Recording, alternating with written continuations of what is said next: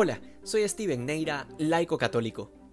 Muchas son las cosas que distinguen la oración cristiana de cualquier otra manifestación espiritual, y asimismo muchos han sido los errores a lo largo de la historia de la Iglesia en torno a la vida de oración. Lo primero es afirmar que la oración es una gracia.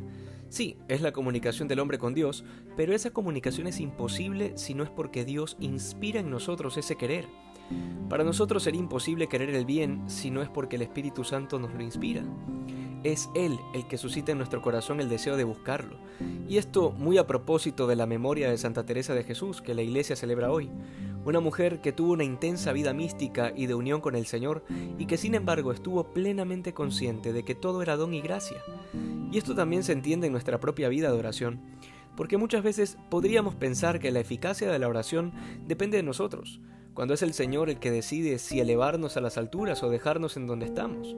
Es verdad, poner los medios para una buena oración es importante, y ese es justamente nuestro granito de arena, pero de ahí los consuelos o desiertos, los gozos o tristezas, son dones que Dios concede cuando Él considera conveniente. Dice el Señor en el Evangelio de hoy que no hay nada oculto que no deba ser revelado, ni nada secreto que no deba ser conocido.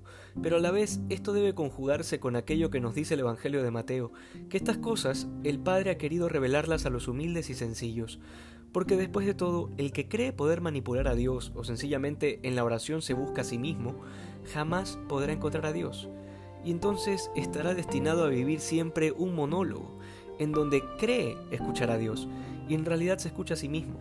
Esto es parte de esa levadura de los fariseos de la que el Señor advierte a sus discípulos, la hipocresía y el disimulo.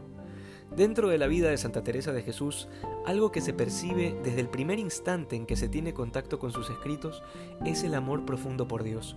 Sus poemas son un constante morir al mundo para vivir en el cielo, un constante dolor por no poder gozar del rostro del Señor mientras vivía en esta tierra.